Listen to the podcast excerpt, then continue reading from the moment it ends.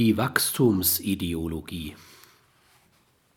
Die Wachstumsideologie ist oft nichts anderes als das ideologische Pendant zur Ersatzbefriedigung von Sinnbedürfnissen über den Konsum.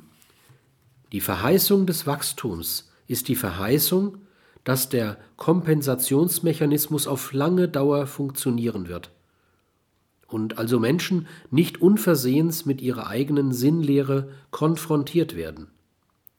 Das kann zu einem Zerfall des Selbst führen, etwas, von, vor dem sich Menschen fürchten, wie vor nichts anderem.